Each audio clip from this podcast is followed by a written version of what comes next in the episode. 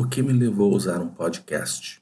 Ouvi uma propaganda, verifiquei e me despertou a curiosidade de produzir um conteúdo que acrescente algum valor.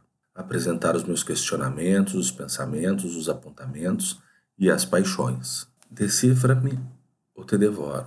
Era o mistério da esfinge de Tebas no antigo mito grego. A esfinge observava atentamente cada viajante que passava pela cidade.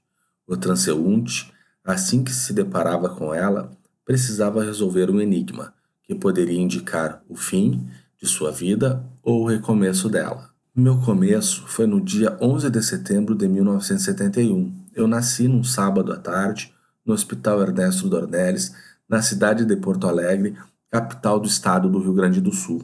No Brasil, o fato mais marcante no mês de setembro foi que no dia 17, o ex-capitão Carlos Lamarca, líder da Vanguarda Popular Revolucionária, VPR, um grupo de luta armada brasileira de extrema esquerda que lutou contra a ditadura militar brasileira, visando a instauração de um governo de cunho socialista no país, é morto após emboscada montada por forças de segurança na cidade da Pintada, no estado da Bahia.